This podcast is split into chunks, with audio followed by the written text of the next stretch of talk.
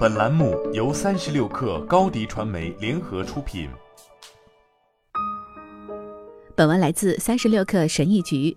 你有听说过这个最新的职场流行词吗？每周工作四天有可能实现。英国工会联盟正在呼吁政府帮助人们在工资不变的情况下缩减工作时间。现在你可能会好奇，这样一个对打工人有利的情况是如何实现的？为什么公司会允许员工每周只工作四天？公司不会因此而受到影响吗？或许你可以感谢一下新来的机器人同事。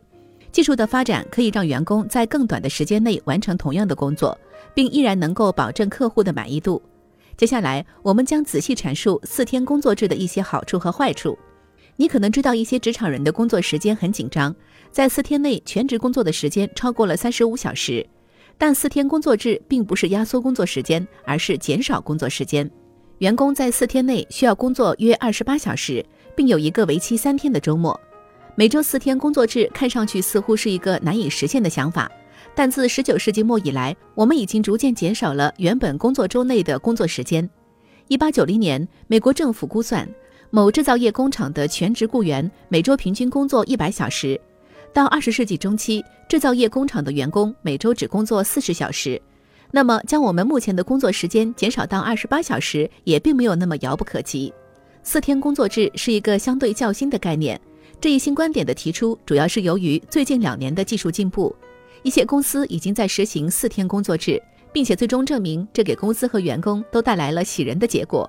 斯坦福大学对四天工作制和生产力之间的关系进行了深入研究，发现这两个因素之间有明显的相关性。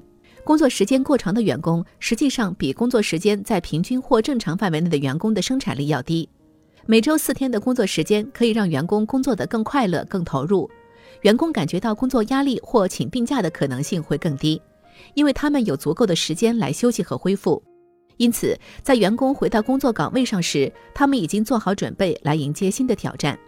从2015年到2017年，瑞典对缩短工作周进行了试验和研究。一家护理院的护士每天只工作六小时，工作周期为五天。实验结果基本上是积极的，护士们请病假的时间减少了。报告还发现，护士们的身体健康和心理健康状况更好了，对工作的参与度也更高。他们为所护理的病人新增了百分之八十五的康复活动。工作时间较短的国家，通常碳足迹也更少，因此将我们的工作日从五天减少到四天，会对环境大有好处。缩短我们的工作周，意味着缩短员工的通勤时间。大型办公大楼只需要正常运转四天。美国犹他州对政府办公人员进行的一项试验表明，采用缩短工作时间的方式，将平均工作日从五天减少到四天，会对生态环境产生很大的积极影响。在最初的十个月里，该项目节省了超过一百八十万美元的能源成本，并通过在周五关闭大型办公大楼，减少了至少六千吨的二氧化碳排放。如果把员工的通勤时间也计算在内，预计仅仅通过每周少工作一天，就可以减少一万两千吨的二氧化碳排放，相当于一年内减少了两千三百辆汽车在公路上所排放的二氧化碳。虽然每周工作四天有很多好处，但还是有一些缺点。上述讨论的一些案例，如涉及瑞典护士的研究，最终确定这一项目的性价比并不高，不具有成本效益。每周四天工作制具体实施起来可能会有些困难，因为它需要得到公司的支持、高新技术和适宜的公司文化。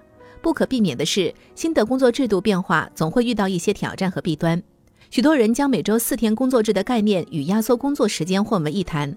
如果要求员工在四天工作日内仍然工作三十五个小时，实际上生产力水平会有所下降，同时也会影响员工的工作参与度、工作与生活的平衡和整体的幸福感。